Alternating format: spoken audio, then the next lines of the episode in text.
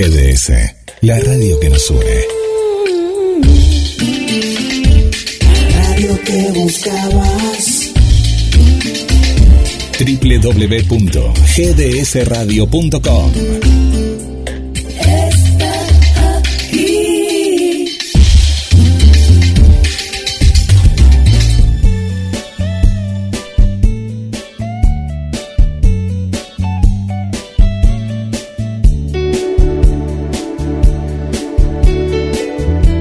Como les contaba, una tarde hermosa, ¿eh? se puso más, más cálida, una tarde en la cual estamos en 20 grados, 20 grados, fue todo al revés, ¿eh? comenzamos con una temperatura que rondaba los 10 grados y así se mantuvo durante prácticamente toda la mañana y recién, recién cuando el sol ya se estaba ocultando empezó a subir la, la temperatura, algo, algo bastante extraño en estos días después de esta ola de calor. Y hoy es miércoles, hoy es miércoles y como les contaba las novedades que va a haber en la radio, también están los clásicos y uno sabe que el miércoles a la tarde uno se dispone a tomar un rico café literario. Algunos nos cuentan, Adela, que toman un té, toman mate y ahí disfrutamos de una tarde entre libros, autores y muchas, muchas sugerencias. ¿Cómo estás, Adela? Bienvenida.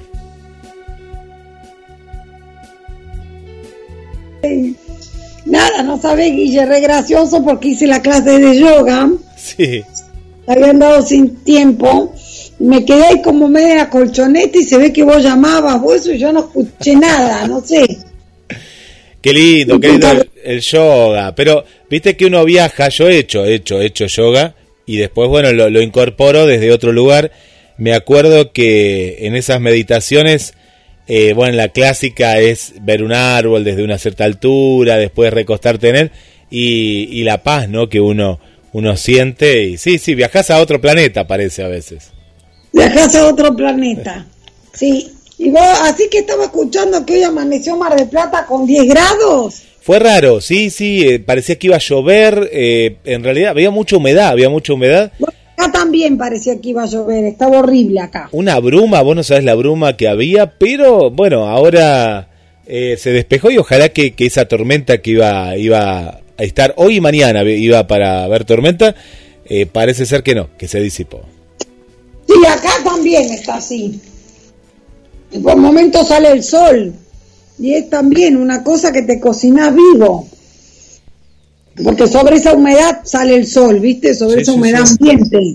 Sí, y apa- aparte que, mm, viste que venimos de esta ola de calor, que a, a muchos te digo que, porque acá bajó a menos de la mitad, te digo que de casi 38 que hizo un día, llegó a ser 9 grados después a los dos días, fue terrible el cambio, fue muy fuerte.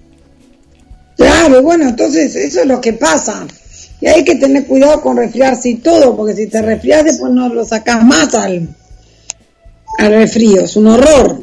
Acá, como vos sabés, siempre hay que tener una, una campera, una campera ahí, siempre hay que tenerla ahí a, a mano. Siempre hay que tener la camperita lista, a ver qué Siempre, onda. Siempre, siempre.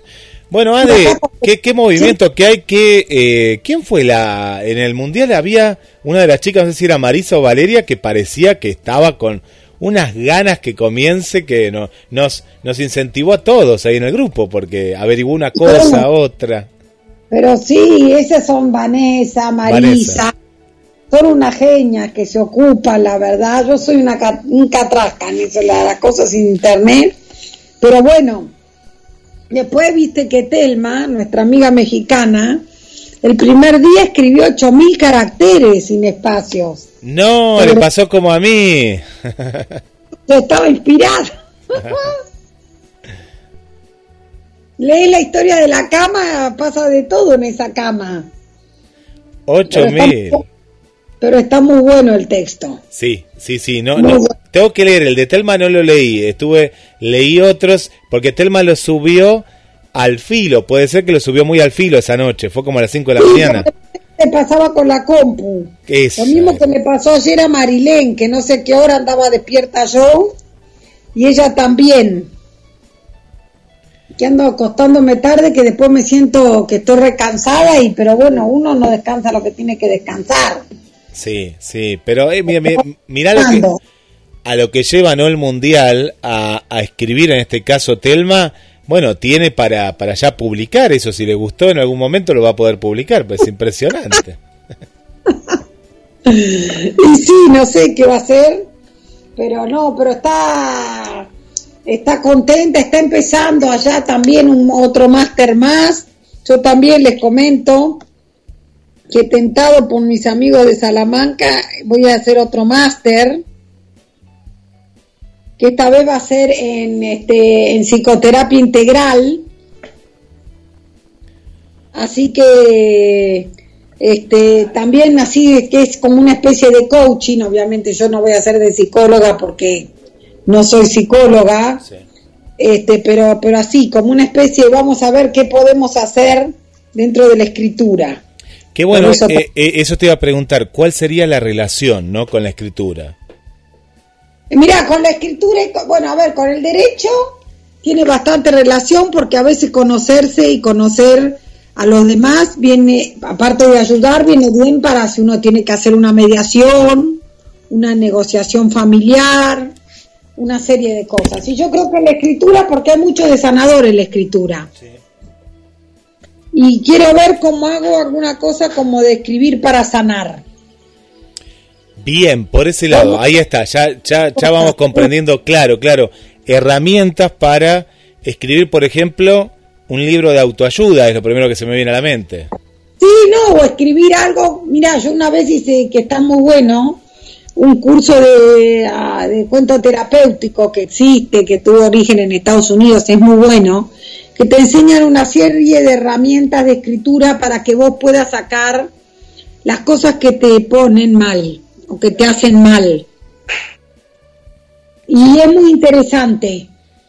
Este, este, ¿cómo es que se llama? Eh, ahí en esos cursos una técnica para escribir todas las mañanas, por ejemplo, o esas mañanas, Guille, viste que te levantás como medio así, que te preocupa algo en especial y entonces te cuesta ver para dónde vas. bueno, los que los que hacen esto te enseñan a escribir todas las mañanas un rato, que sea 10 minutos, así a mano alzada, y eso te ayuda a que te puedas organizar mejor el día y a que a, sacar de encima todo ese, vamos a decirte, la confusión mental, casi podríamos decir, ese ese ronroneo que tiene a veces uno, viste, que te sentís que todo, con todas las preocupaciones dando vueltas. Así que bueno, ya vamos a ver qué resulta. Qué bueno, qué bueno, qué bueno estos cursos de, de, de, Salamanca, escribir para para, para hacer y uno a veces sin, sin darse cuenta lo hace también eso ¿eh? te digo que canalizás eh, yo hoy, hoy charlando con, con Amile, que le mandamos un saludo, que tiene el programa Luciérnagas, de, también referente a la, a la literatura, eh, charlábamos eso, que en los procesos de crisis de pronto sale cada historia, ¿no? En los procesos de bronca, y uno, sin querer, el que tiene el poder de escribir, eh, canalizaste, lo sacás, viste que hay gente que lo guarda, ¿no? Con la escritura, le cambias el nombre al, al maldito o a la, no, o a lo que te pasó, y ahí, ahí canalizaste. Te ayuda, ayuda un montón. Para la gente que ha pasado por, yo cuando lo estudié, con Mónica Bruder, que un día la vamos a entrevistar, y otra chica también que era excelente, que ahora no me sale el nombre, pero ya me va a salir, eh, em, hice, y vos sabés que para cuando atravesás un duelo, cuando te pasó algo muy grave en tu vida o lo que fuere, eso se trata también de que vos guiada, ¿no? Analices el tema, lo escribas y le encuentres un final positivo, que no quiere decir un final feliz. Claro, claro. Positivo. Porque por ahí no hay final feliz, ponele, si perdiste a alguien no va a volver. Eh, mira, ahí, tocaste un tema del, viste que hay, hay ciertas autoras y autores que hacen como que eh, tiene que ser feliz, ¿no? como que se esfuerzan de una manera en que la historia quede bien y, y a veces no tiene por qué, porque la vida no, no siempre tiene ¿no? un final fin, eh, feliz. Pues la vida no siempre todo sale bien. Eso, admitir eso, lo que pasa que es bastante complicado, ¿no? Pero admitir que la vida no es justa, admitir que no todo, no siempre las cosas en la vida salen bien, es todo un tema, ¿no? Yo sé es si, complicado. si a la gente le gusta, ¿no? Lo- Los, los finales infelices, ¿no? En- pasa en las películas que se ve, pero ¿cómo pudo terminar así? Pasa en, en algunas historias que, que te dicen, no, pero qué mal que terminó. Y, y yo no sé si Es después- verdad. ¿Sabes ahora qué Sí. me trajiste a la mente? ¿Te acordás de esa serie Merlí? Sí, la, la vi. Un profesor de literatura que no sé si la viste. Bueno, La viste vi, la vi, final, sí, sí. total, no le vamos a hacer spoiler a nadie. No. Porque ya los que la querían ver la vieron. Bueno, Merlí termina muerto, Merlí. Y era un tipo que no tenía por qué morir, ¿no? Porque tiene cincuenta y pico de años o sesenta, no sé, bueno. Un- una persona, un profesor de esos que decís, uy, me hubiera encantado tenerlo, ¿no? Sí, claro, un profesor con mayúscula. Sí. Sí. ¿Sabés que hay una, hay una nueva versión de Merlí que la sacó la plataforma? Me parece que está en HBO. bueno. En HBO me parece que está ahora. No sé, hay tantas plataformas. Me parece que es HBO eh, o Star, Star eh, Plus. Y que habla es la continuación. Pero te digo que no está tan buena como la, la original. No está tan buena. Habla del, del hijo, del amigo. Pero no, nada que ver a, a la original que es tal cual, como vos decís, tiene un final inesperado y a la vez trágico, ¿no? Sí, muy, muy triste. Sí, a mí eso me puso triste. Pero yo pienso que sí, a veces depende el texto, las necesidades del texto, sea de ficción o no, y depende de qué trate, ¿no? Hay veces que, qué sé yo, empezando porque la vida no tiene un final, entre comillas, ¿no? Podríamos decir, no tiene un final feliz, nos morimos. Eso, y no sabemos si es malo o bueno, porque bueno, nadie volvió para contarnos qué hay del otro No, lado, ahí que volvió. después otro tipo de respuestas, ¿no? A través de la fe, a través de un montón de cosas. Pero sí, qué sé yo, eh, lo del final positivo está bueno eh, para cuando uno trata de escribir algo, eh, para digamos, en este asunto sanador, porque se trata de que vos le trates de buscar la vuelta a, a lo que te pasó. Me acuerdo que siempre contaba el caso esta, esta profesora nuestra de una nena que trató ella, que era una nena, eh, no sé, una adolescente a la que se le había muerto un hermanito mientras cenaban, a toda la familia, o sea, había sido mientras estaban ahí. Sí. Estaban todos cenando y el chico se descompuso y se murió. Obviamente quedaron todos mal. La nena súper mal. Bueno, y eh, que a través de, de no, de, de, bueno, de contar, de analizar, de ver, tratar, obviamente, imagínate, una tragedia como esa, entre comillas, no tiene arreglo. No. Pero sí se puede transitar el duelo de la mejor manera posible y tratar de, eh, de, de- de ver cómo uno hace para, para, para salir adelante a pesar de lo que le pasó, ¿no? Sí, sí, sí. Pero sí. sí. Sí, No, si la historia está bien elaborada, eh, un, un final no feliz eh, puede, puede sorprender, como en este caso de Merlí o en otras historias, y, y te, lo, te quedas. Después está el otro final, ¿no? Que es el, el- dentro de la tragedia, el dejar la esperanza, no sé. Historia de, una, de una guerra y bueno, de, queda abierto Sí. al final como una reconstrucción, eh, la unión de los que quedaron vivos. Por final abierto, ¿no? Sí. Que a veces no sabes si vive o muere o qué, Sí. pero sí. En la historia cuesta más en la historia romántica, ¿no? En la historia rosa cuesta más la, la cuestión de determinarlo mal porque el consumidor de la historia rosa siempre quiere que se casen y sean felices. La- la- lo que no Sí, pasa en la vida real. determinadas historias uno espera que salga más o menos bien, no sé por qué, ¿no? No sé. Habría que analizar, eso está bueno, preguntarse por qué. Sí. Pero sí, también de algún tipo de cosas que uno ve por ahí para pasar el rato, por ahí para un montón de cosas, decís, ¿qué necesidad de terminarlo de ponerle, no? Tan mal. Sí. Sí. Eh, sí, qué sé yo. Es complicado, ¿no? Se me ocurre que para los que escriben el guion, en este caso de Merlí, que me acuerdo que el flaco había venido acá a Argentina, este, a la Feria del Libro hace unos años, se me ocurre que no ha sido fácil escribir eh, que se muere Merlí, ¿no? Debe haber tenido lo suyo también. Sí. Pero bueno, sí, qué sé yo. Para, yo, No yo, yo tomé la muerte de Merlí como eh, que, que deja una herencia, ¿no? Como él había dejado tantas cosas en sus alumnos, Claro, la muerte sí, claro. hace como que alguien tome la posta de, de, de ese trabajo, ¿no? De, de educación que... Yo pienso que Que también el tema es que era el final de la serie. ¿Entendés? Entonces, bueno, Sí. matan al protagonista y no lo resucitan. Porque, ojo, que hay protagonistas que mueren y resucitan, bueno, no en este tipo de, de serie como Berlín porque es realista, pero por ejemplo, yo me acuerdo, mira, ahora que justo que seguimos profundizando, Sí. me acuerdo que en el Juego de Tronos, Sí, en esta serie, este, digamos, este, protagonizada por, no protagonizada en realidad, sino basada en los libros, que son Sí. un montón, este, de, de, eh, de este Martin, de un escritor, de Mar- Martin de apellido, de George Martin, creo que es sí. un escritor, este, mm, ahora lo busco, me parece que norteamericano. Bueno, la cosa es que ahí, como bueno, eres un poquitito más del género fantástico, este, eh, se muere uno que yo me acuerdo que me morí de bronca, Guille, pero me acuerdo patente. eh, ¿Cuál, cuál era? Yo no me acuerdo es mucho. este, este Snow, un, un este am, un este Jon Snow, que es como una especie de bastardo, no bastardo, no, no, no, al padre le mata, le mataron al padre, le pasó de todo, ¿no? George- George- George Martin, sí. guerra George una Martin, guerra medievales. Sí, Gracias, Maquita. Acá me traen algo frío para tomar, gracias a mi mamá postiza. muy bien, siempre ahí presente. Ah, siempre presente. Un día la vamos a entrevistar a Belquita. Pero claro que sí, va a ser un placer. que nos cuente de su, de su novelesca vida que no sabés lo que es. Que nos cuente, ¿sabés qué es? Que yo siempre quiero escribir, Guille, de Tostado. Tostado. Porque nació en Tostado, provincia de Santa Fe. Claro, te iba a decir Santa Fe. Sí, sí, sí, porque tenemos Que un oyente de por ahí. Sí, existiendo mirá. eso. Estoy viendo, estoy eh, Sí, sí, contame. Sí.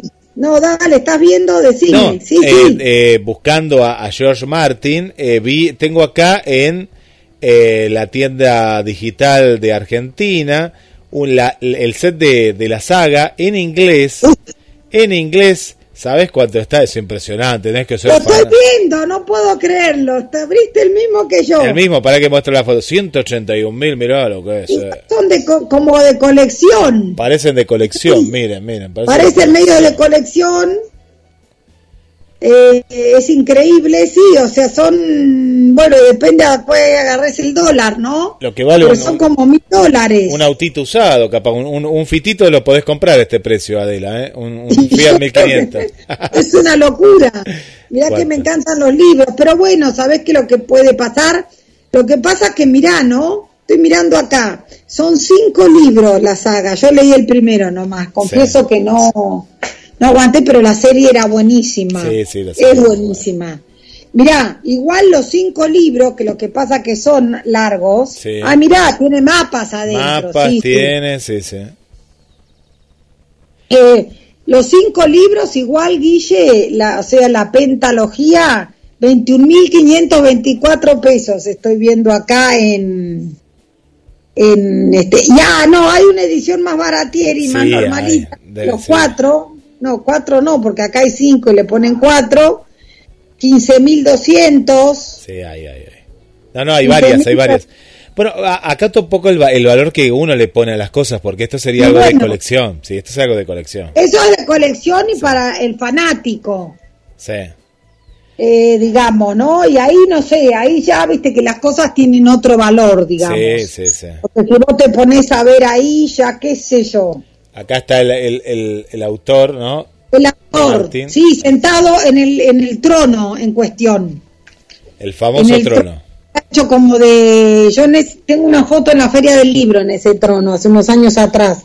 En el trono que es el trono de. am, el que se el que se disputa acá, ¿no? Y ese como de. Es como de. no- ¿Cómo se llaman? De esas espadones, ni siquiera de esas espadas, pero enormes. Sí, sí, Pero sí. ¿Cuánta fuerza tenés que tener para levantarla? Las espadas medievales.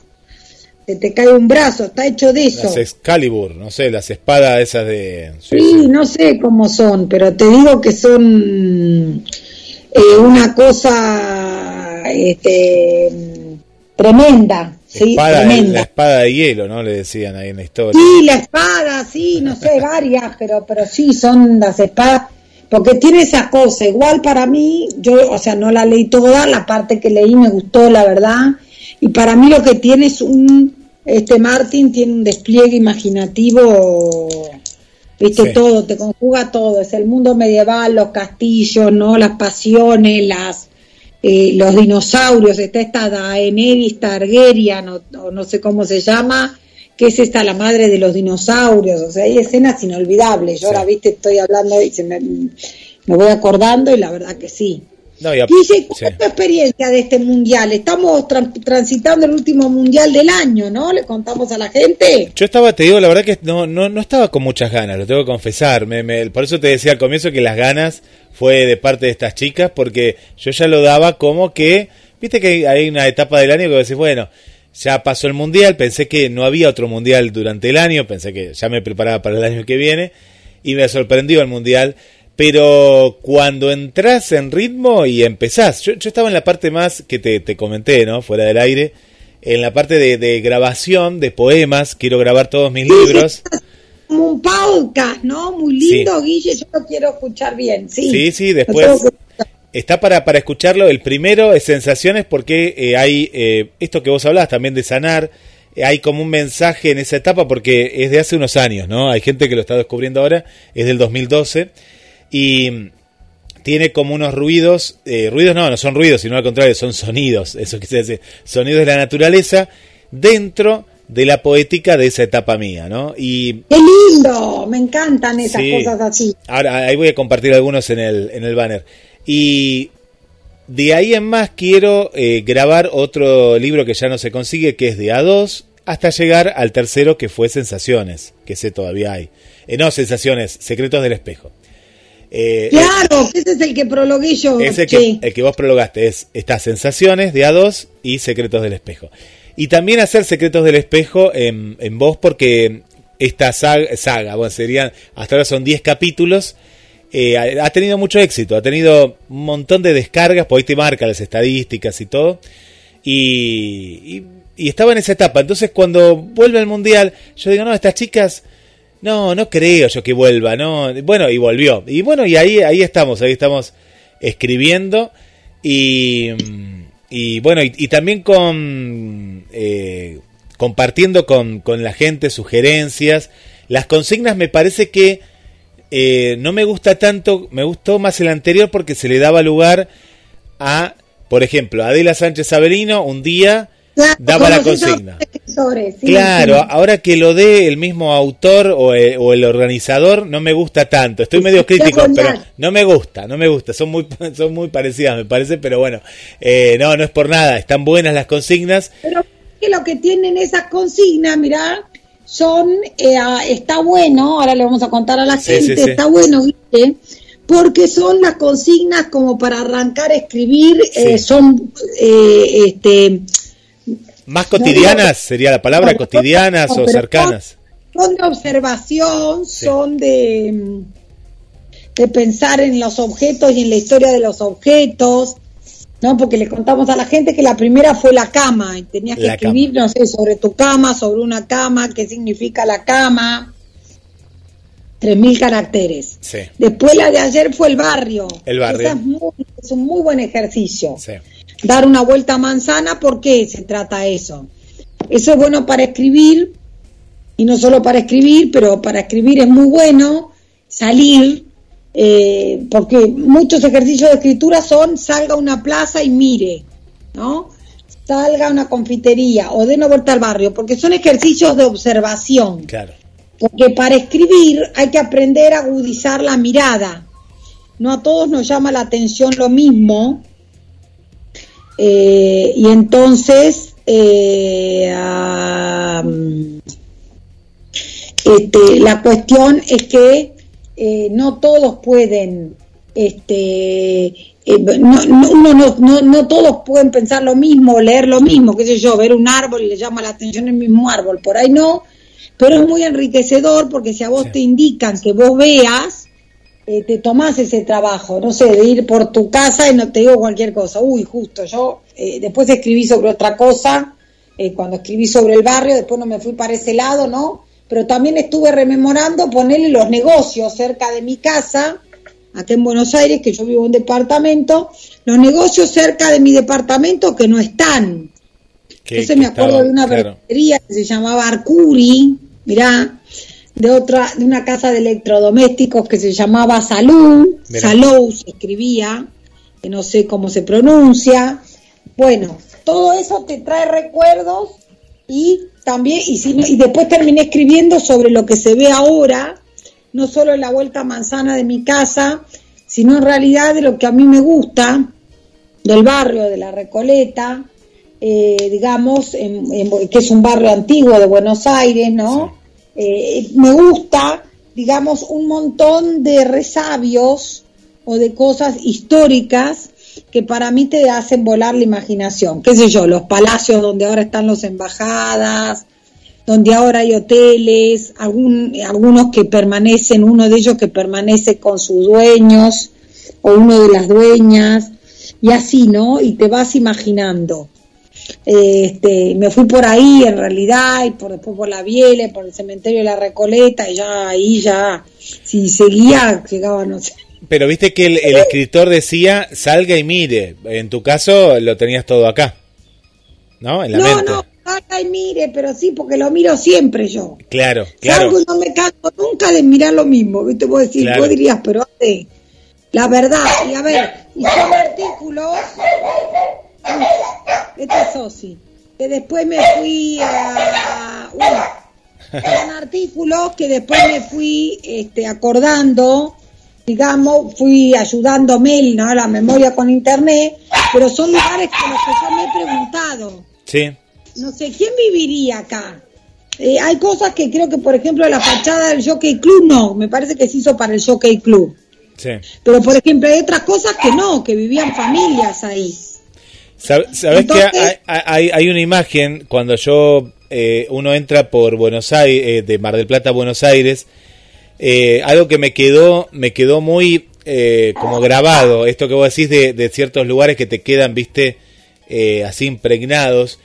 ¿Viste esos departamentos que quedaron entre dos autopistas? Que yo digo, wow, quedaron como arrinconados. Eh, no me digas el barrio, nada, pero a mí eso siempre me sorprendió. Cuando hicieron las autopistas, que queda casi al nivel, ¿no? Y son departamentos oscuros, viejos. Y yo digo, ¿cómo vive una persona ahí o quién vivirá ahí con tantos autos que pasan como prácticamente al lado de su ventana, ¿no? Eh, esas casas. Los que de- tienen ventanas que dan a la autopista, Esas. eso también, ¿no? Sí, Uno se pregunta.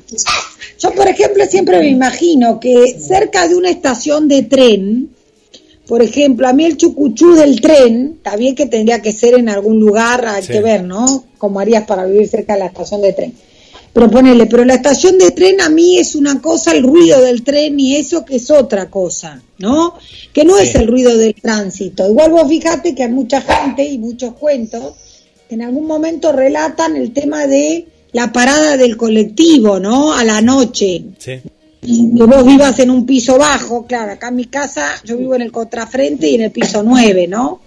Pero si vivís en el piso 1 o 2 Sí. y a vos en la esquina te frena, no sé, digo cualquier cosa, qué sé yo. Bueno, en la Quini- esquina... el- a, mí me, a mí me frenaba el 571. Yo vivía en una casa, era un duplex, primer piso, y en la esquina el 571. ¿Qué pasa ahí? ¿Qué, qué sucede? A ver.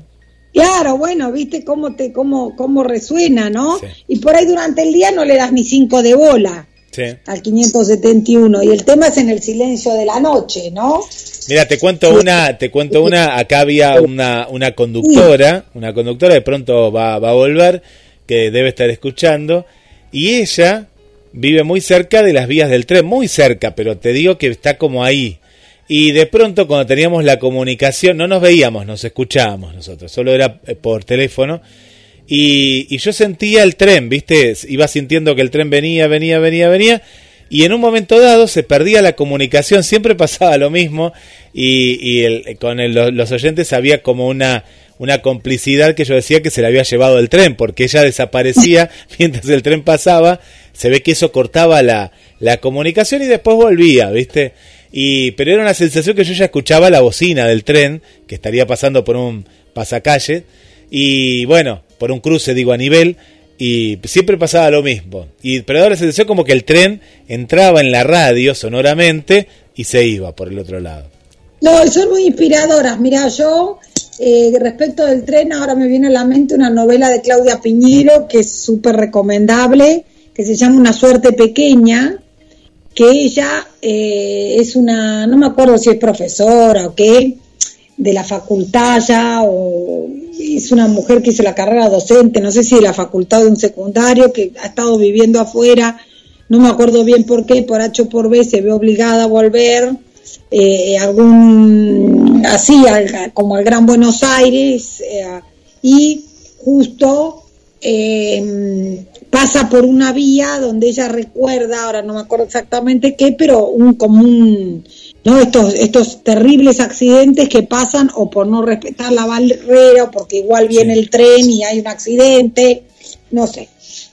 Y eh, ahora me viene a la mente esa descripción y, y, la protagonista cada vez que pasa por ahí, lo que fuere, siente como si estuviera reviendo, ¿no? De vuelta, reviviendo, es como un déjà vu que le agarra. Sí, sí, sí, se te, se te viene esa imagen, eso, eso fuerte que... Mira, hay una cuestión, si uno viaja mucho en auto se pierde de un montón de cosas, ¿no? En una ruta, en un, en un camino, en, en la misma ciudad. El otro día me tocó viajar en colectivo después de mucho tiempo, porque cuando uno ya tiene el auto, el colectivo queda en un tercer plano. Si no se te rompe el auto, no usas el colectivo, no caminás a veces. Acá en Mar del Plata pasa eso. En Buenos Aires por una cierta cuestión de estacionamiento, a veces uno sigue utilizando ¿no? ciertos medios. Bueno, la cuestión es que, digo, lo que me estaba perdiendo, ¿no? Porque al viajar en colectivo, el colectivo para en cada parada, eh, sube gente, baja gente, y entonces tenía un mundo dentro, que es el colectivo, y después te voy a mandar la foto que está muy buena, porque un colectivo de esos acordeón que le decimos que son dobles, y yo estaba atrás de todo, atrás, atrás de todo. Y de ahí veía todo, ¿no? Pero lo veía muy lejano. ¿Por qué? Porque al ser un doble colectivo, son como dos colectivos juntos. Sí, son tremendos. Es, eh, y tenía que ir hacia un lugar donde ya era prácticamente el último. Pero también lo que veía afuera por la ventana lo veía a otro ritmo. Menos cuando uno va manejando, no puedes estar mirando, pues vas a chocar, tenés que mirar adelante. No, tenés que mirar adelante. no te vas a poder ver. Claro, no, no. Y bueno, lo que uno descubre, ¿no? Viajando como en tercera persona. Es fantástico. Cada tanto habría que hacer eso, ¿no? Bajarse del auto. Y... Es porque está muy bueno. Yo que ando poco en auto y que empecé a manejar de grande, o sea, en líneas generales, eh, siempre andé más a pie.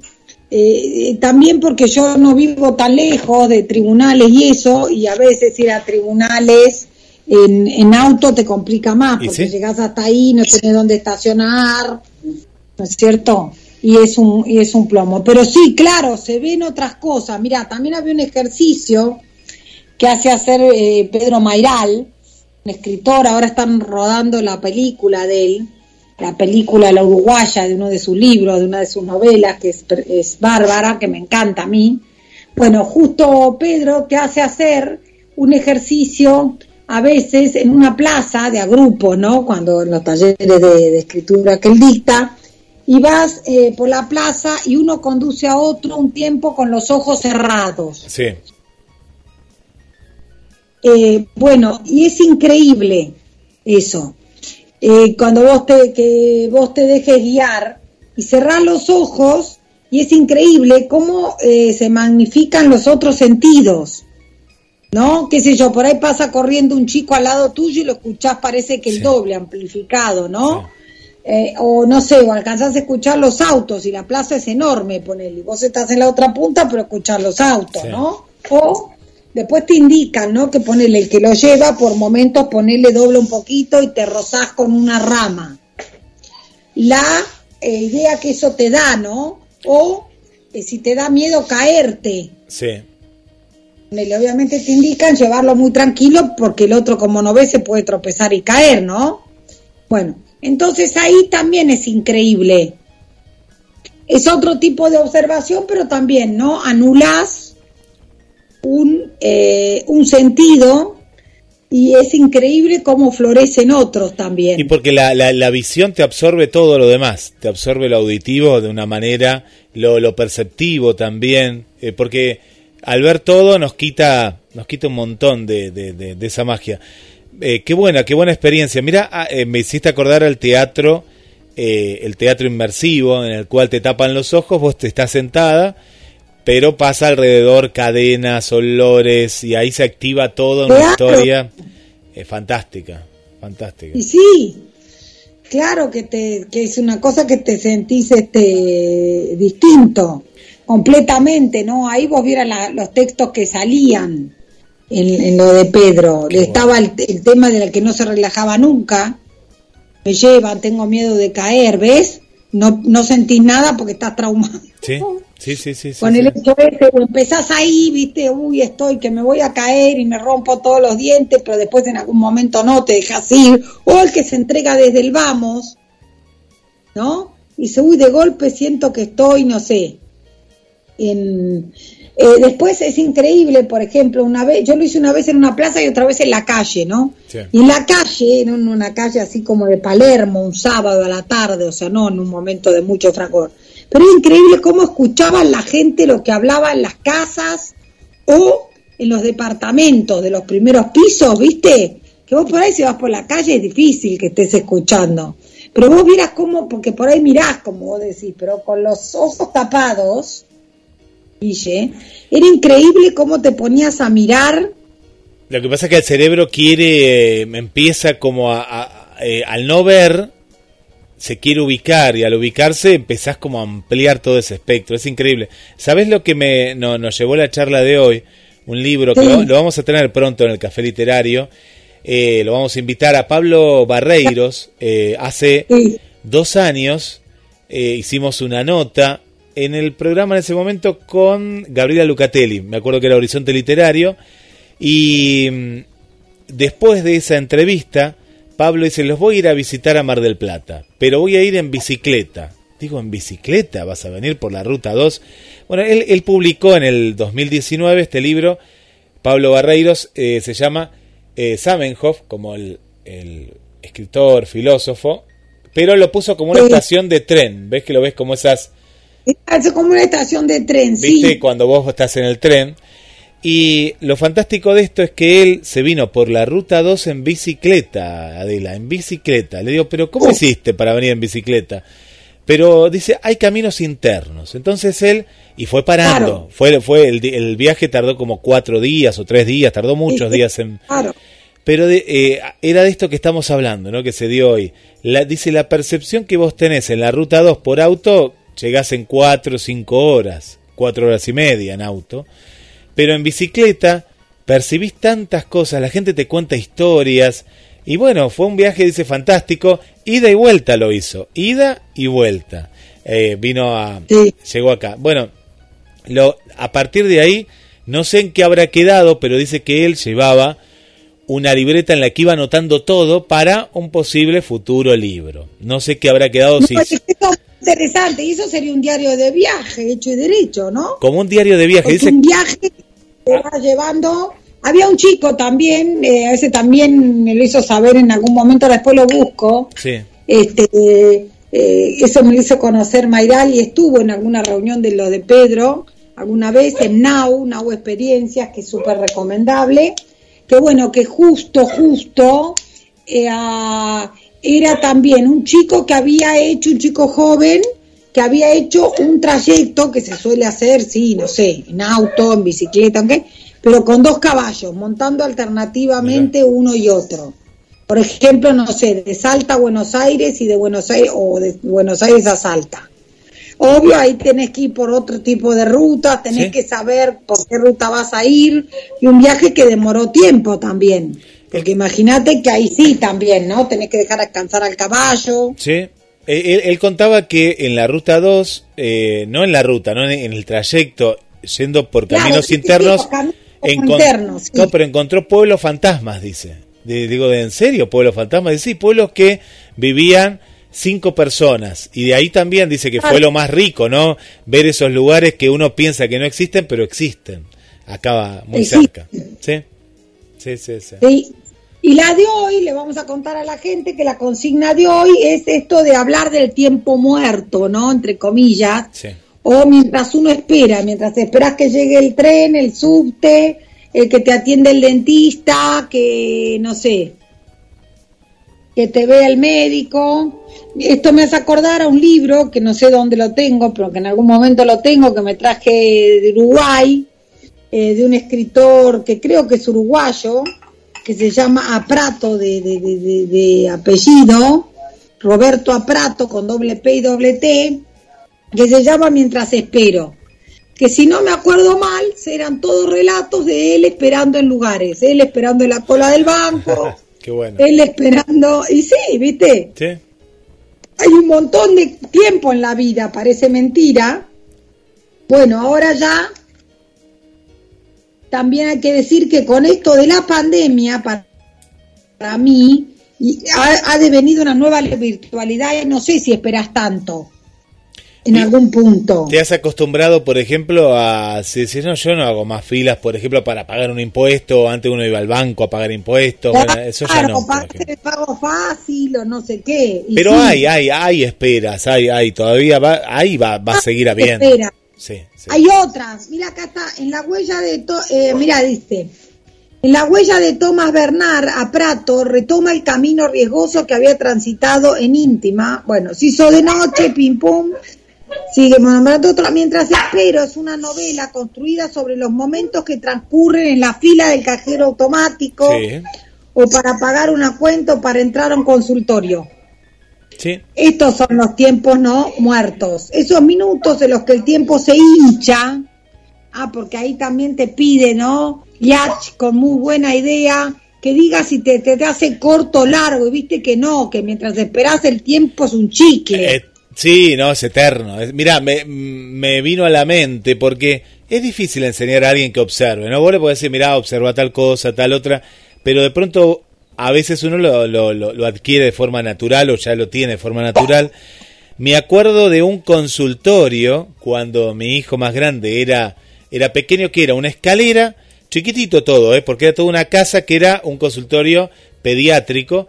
Todos estábamos, tiempo de no pandemia, imagínense esto, estoy hablando hace 10, 12 años atrás, ¿no? Sí, todos arracimados ahí, sí, sentados, parados, todos ahí, eh, pero todo era en, en un- en una escalera y ahí vos te das cuenta si la pareja de al lado se lleva bien o mal, si el Oh. papá tiene, tiene paciencia o no, eh, la que se pone agresiva, porque hay mujeres agresivas y hombres también que dicen, nene, quédate quieto ahí, viste, y empieza a ver todo, pero todo pasa en un cuadradito chiquito, que es fantástico eh, para escribir eso. Y sí, y sí, ¿no? Mira, dice, el tiempo se hincha y se expande, forzando los límites de lo real de la vida y el relato que hacemos de ella, esos minutos en los que el infinito parece algo tangible y la creación se libera a partir de la memoria y los sueños. El yo se vuelve excusa y personaje de un relato. Como un explorador, el poeta pone su cuerpo para internarse en el bosque de la ficción y va abriendo claros luminosos en los que queda al descubierto la propia literatura. Es de criatura editora, ¿no? Una editorial uruguaya, una belleza. Yo la verdad que no lo conozco a Prato, me acuerdo de ese libro, no sé dónde está en casa, pero hoy la consigna esta del Yach me lo trajo, ¿no? Eh, porque yo digo, claro, la verdad que pasan un montón de cosas en ese tiempo. Y una de las cosas que hace a tiempo a pensar ahí, ¿no? Sí, sí, sí, Porque sí. viste que te pone como un, sí, como vos decís, queda la luz obvio.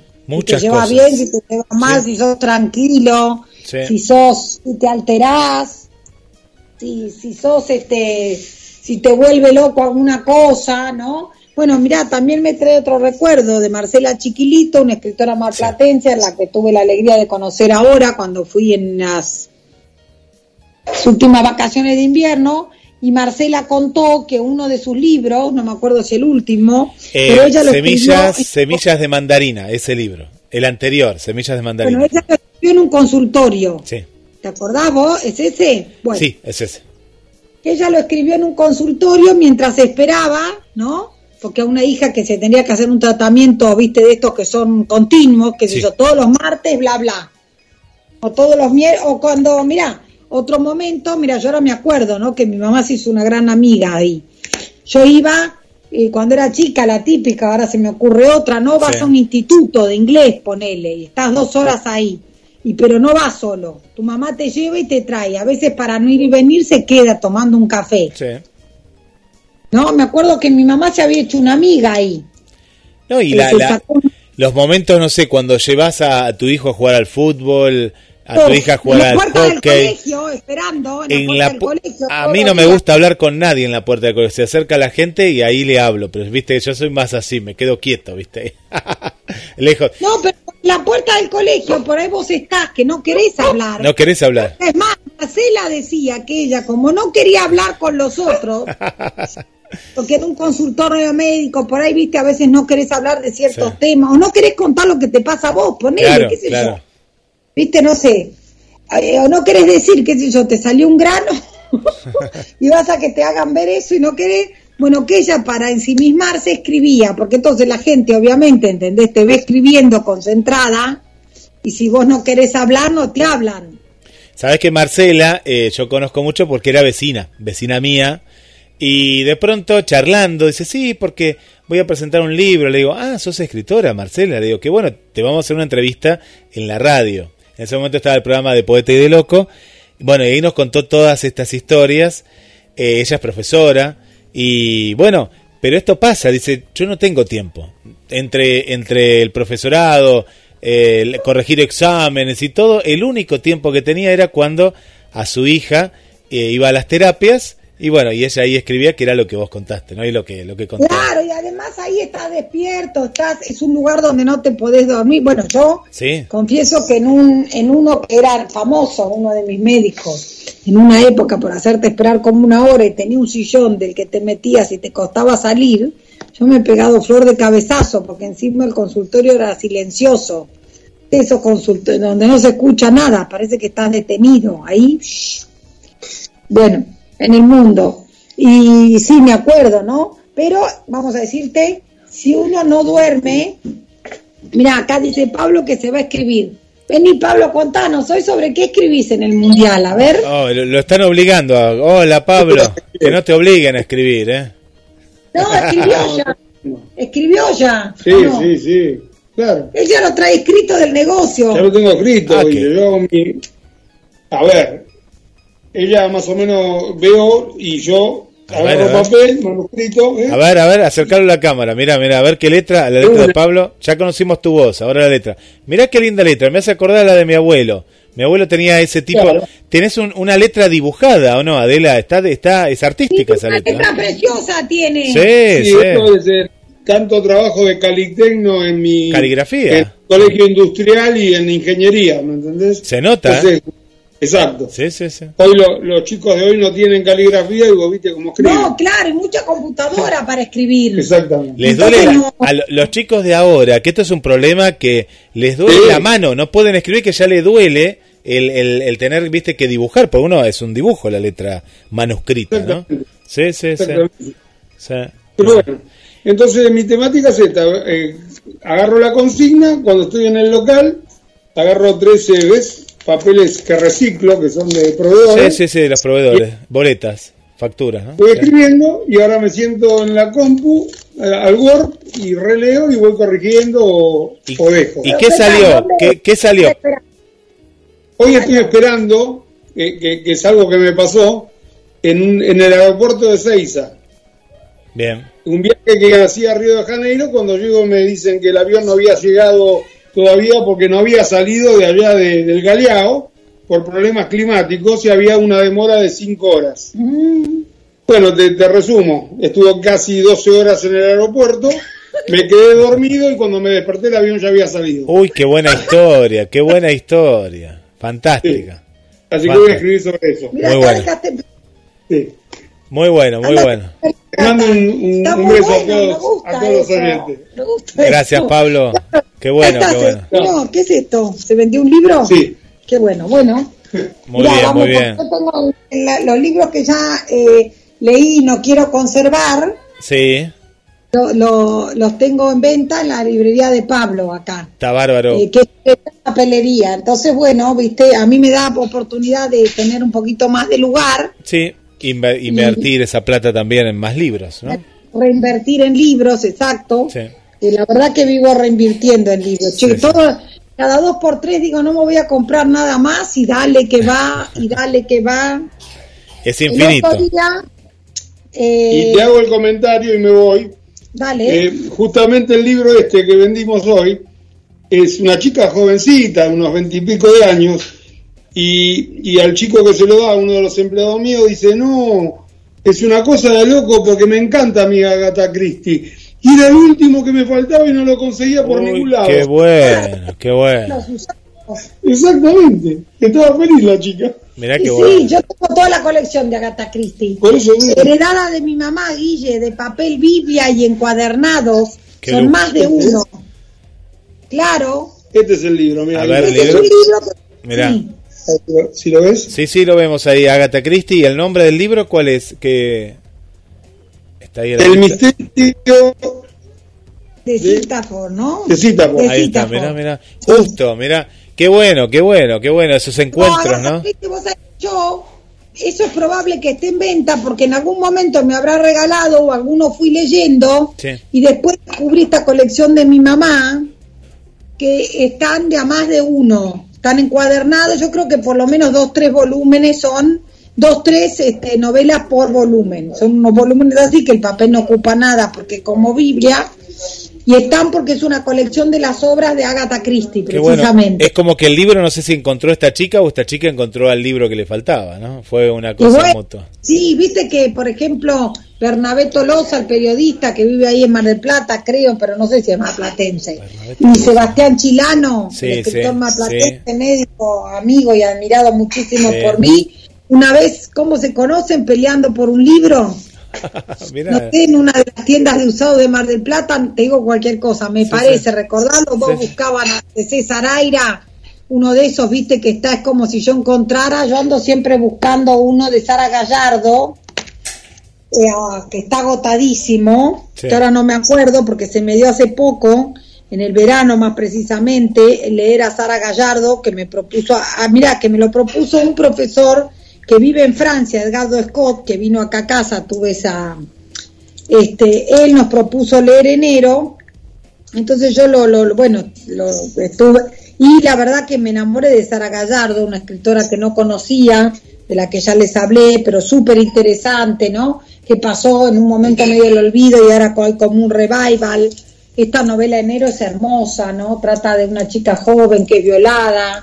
Eh, ¿Qué pasa? Es uno de los primeros, eh, no les digo femicidios, pero es uno de los primeros eh, a- este, como no femicidio, pero como abuso sexual, Sí. o que de, de- de hecho de la literatura argentina, pero, pero muy interesante, y siempre ando buscando uno de esos, ahora no me acuerdo justo cuál es el libro, eh, que encima siempre me lo recomiendan, y este y me queda y está agotadísimo como uno se encuentra el libro este que está siempre buscando, ¿viste? Qué ¿Qué bueno, que, y, que, y que lo encuentres aparte, ¿no? Que lo encuentres y que... que- Qué bueno, qué bueno. Qué bueno. Sí. Porque ahora le reeditaron varios, pero ninguno de estos se ves. Acá estoy viendo enero, La Rosa en el Viento y Pantalones Azules, pero no. Ah, yo ando buscando otro. Y ahora no me acuerdo cómo se llama, para variar. Pero es como si lo viera en una librería, ¿no? Sí, Y te, sí, sí, te- sí. te agarra como el... Me ha pasado igual a mí. ¿Pero lo encontraste el libro o no? El que buscabas, el que te faltaba. no No. No, el que busco no. ¿Cómo se llama? No. A ver, va- vamos a anotarlo. Mira, anotamos. A ver cómo. No me acuerdo ahora, lo voy a buscar. Buscalo, que buscalo. buscar. Hacemos cadena y quién te dice que alguien... Ah, cadena a ver si alguien lo ah, si alguien me lo encuentra. Claro, ¿lo tiene o lo, lo, lo- lo vende, lo presta, lo no sé, de algo, algo para Vende. tener? Sí dicen que es muy conocido. Bueno, por ahí ahora, me, no, no me acuerdo quién fue que me dijo en su momento, que lo que puede tener de bueno es que ahora con este resurgimiento de ella, eh, puede ser que se, ah, que se publiquen de vuelta. Claro, claro. Este, pero sí, ahí anda mi amiga. ¿Cómo está mi amiga Lucía? ¿O Ah, no? ¿O es Lu- el, Luz- tu nene? Lucía, Lucía no, no, no, no, no está en esta parte, no está en esta parte. Mañana, eh, ya que hablaste de Lucía, vuelve a la radio tempranito, a las 10 de la mañana, en un programa, Opa. sí, que se llama Buenos Momentos. Ella va a hacer un micro que va a hablar un poco de cine, más que nada, no tanto de cine, sino de streaming. Las, las propuestas que hay en, e- ella surgió así de que quiere contar lo que está viendo en las plataformas y bueno, y, y sugerir. Bueno, Guille, Mañana a, la- a las 10 de la mañana, a las 10 empieza el programa, después te lo voy a compartir, Ade, si estás trabajando. Y no porque yo soy fana de ella. ahí está, ahí, ahí vuelve, vuelve, va, a- va a volver justo que la nombraste, que mañana a las 10, a las 10 de la mañana. Soy fanática, que la adoro yo. Sí, sí, sí, le Este, un ¿qué beso. te iba a decir? Bueno, ah, y les voy a contar que este mes, Sí, contanos el eso. Sí, sí. Café Literario Adela, vamos a ver eh, a Claire Keegan, una escritora eh, irlandesa, eh, excelente para mi gusto, justo cuando lo subo hoy a la, a- ahí, este, a la, ¿cómo es que se llama esto?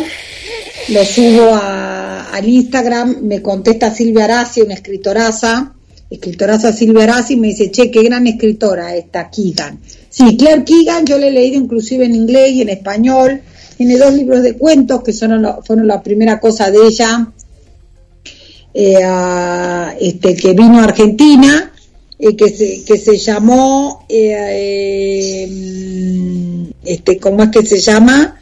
Que se llamó, un libro de cuentos que se llama Antártida, que le publica Eterna Cadencia. Sí, Eh, después eh, trajo, este, mm, este, ¿cómo es que se llama?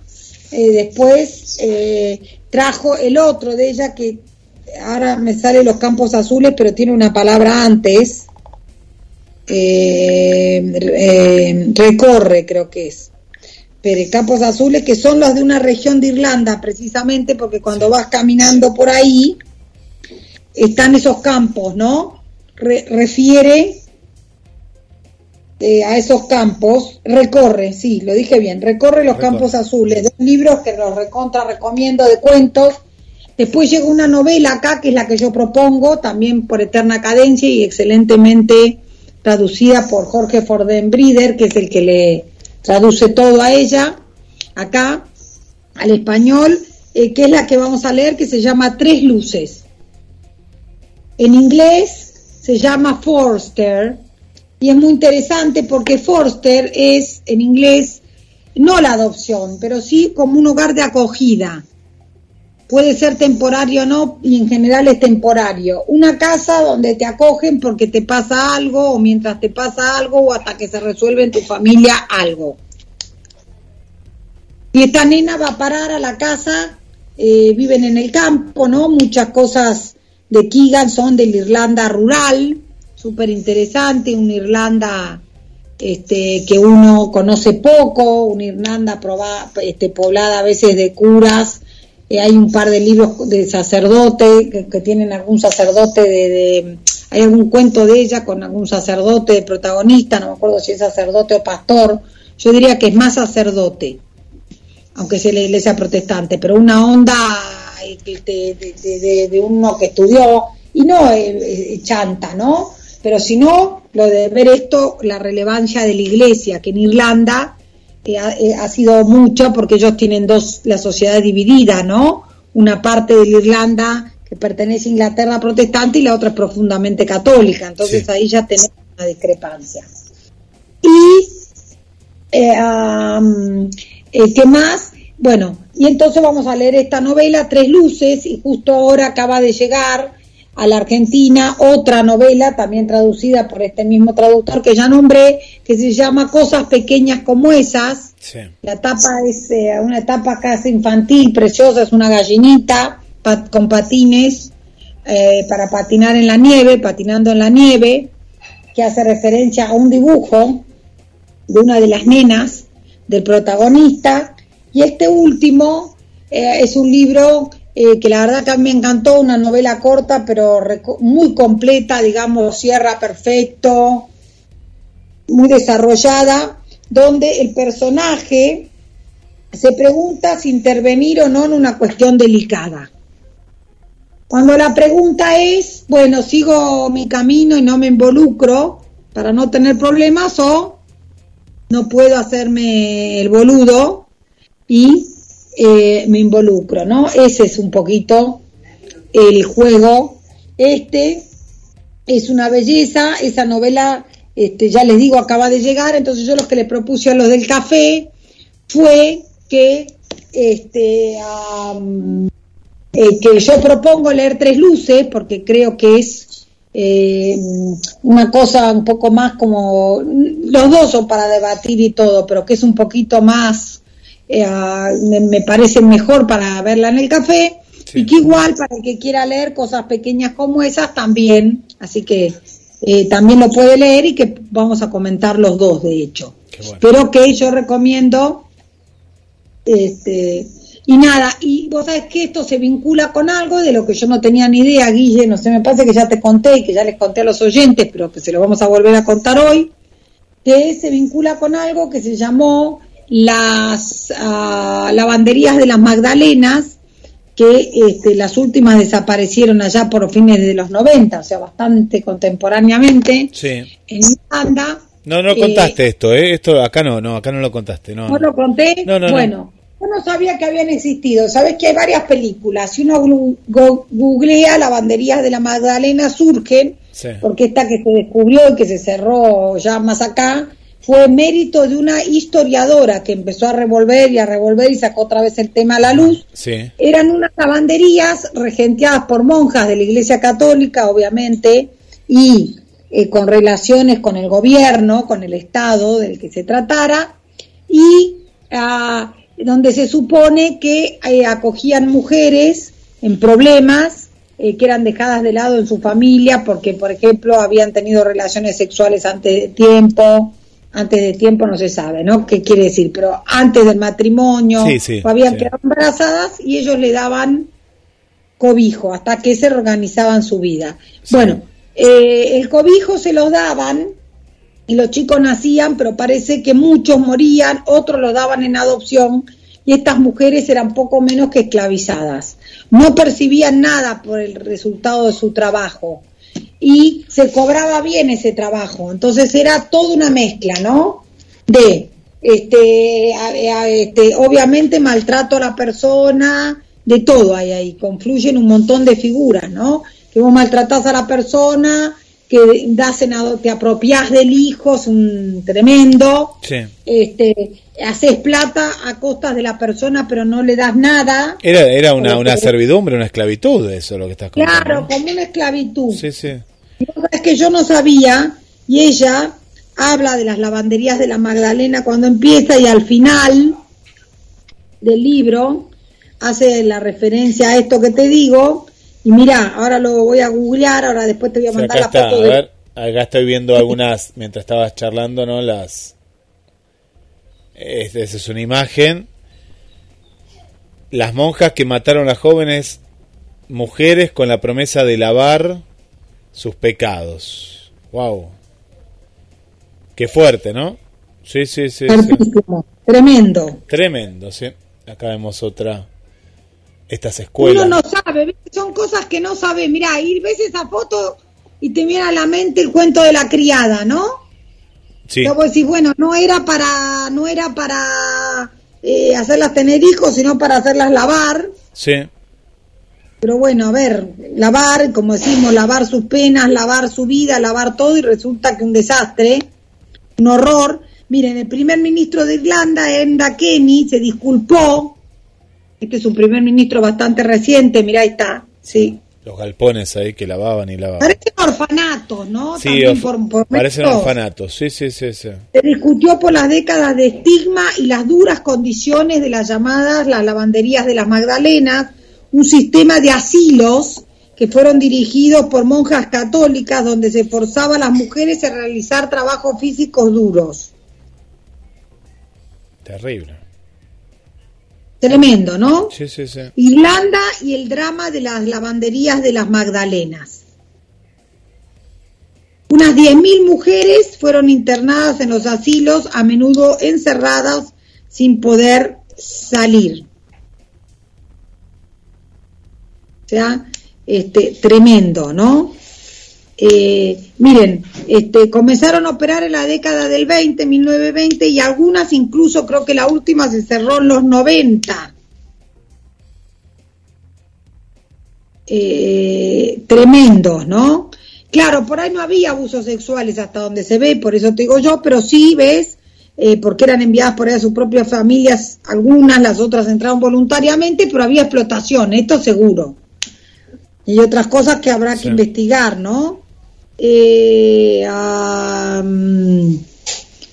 por ejemplo, por viajar en tren sin haber pagado el billete, Dios mío, leo acá, eh, delitos menores como robar o mendigar, también algunas por prostituirse, tremendo, ¿no? Algunas de menos de 23 años y no sé cuánto tiempo pasaron encerrados. Eh, en dos semanas se abrirá el debate en el Parlamento irlandés. Es un, un documento que tiene más de mil páginas. Esto es una nota del 6 de febrero del 2013, o sea, de hace un poquito menos de 10 años, ¿no?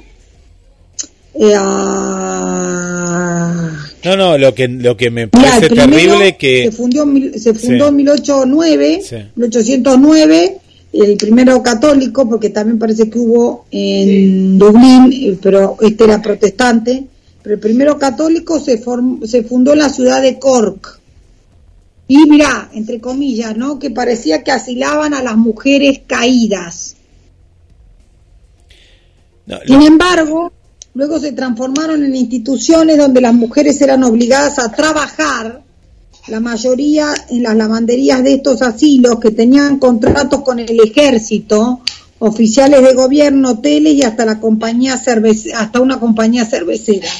Pronto empezaron a llegar madres solteras, mujeres con problemas de aprendizaje y niñas víctimas de abusos.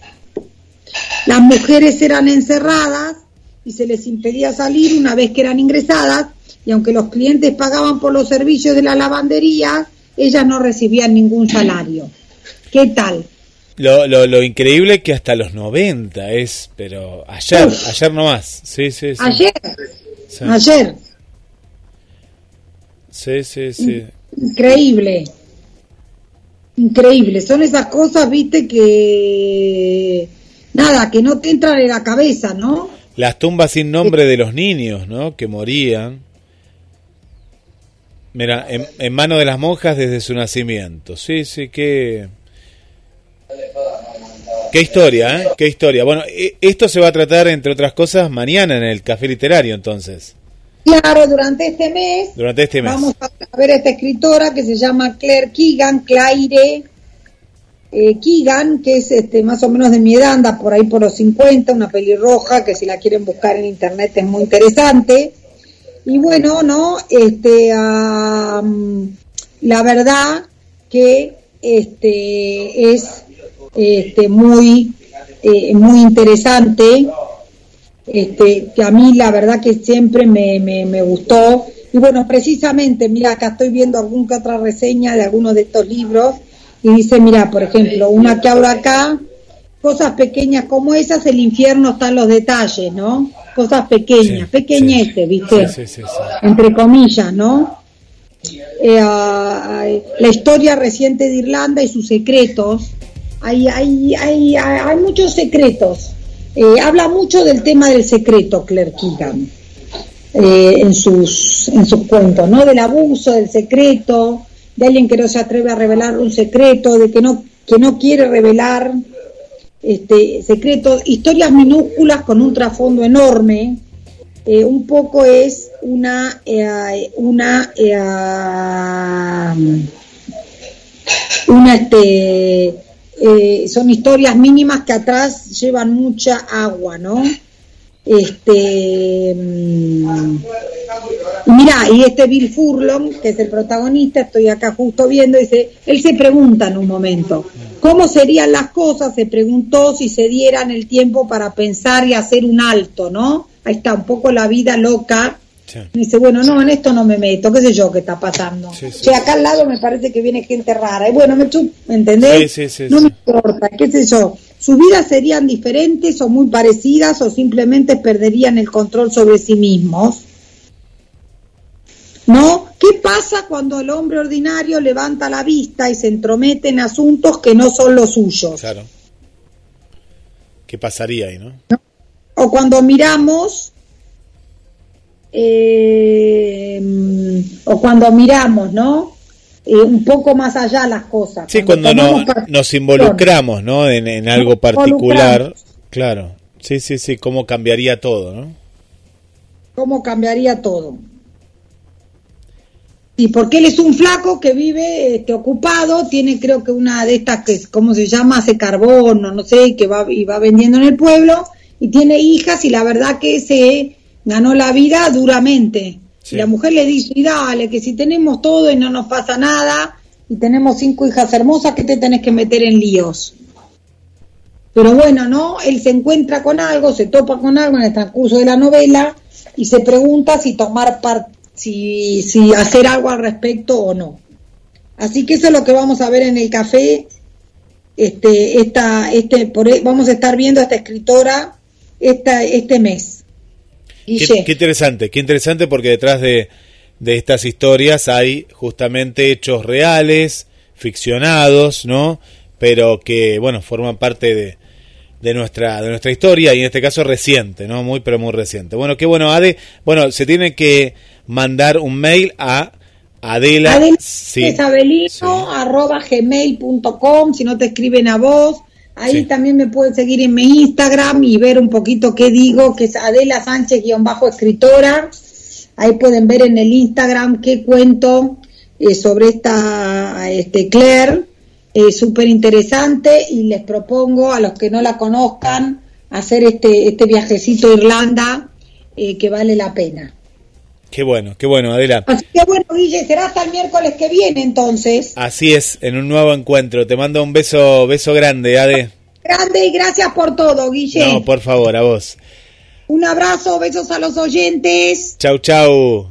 Adela Sánchez Abelino en este clásico encuentro, eh, clásico encuentro de todos los miércoles después de las 6 de la tarde. Quédate en GDS, la radio que nos une.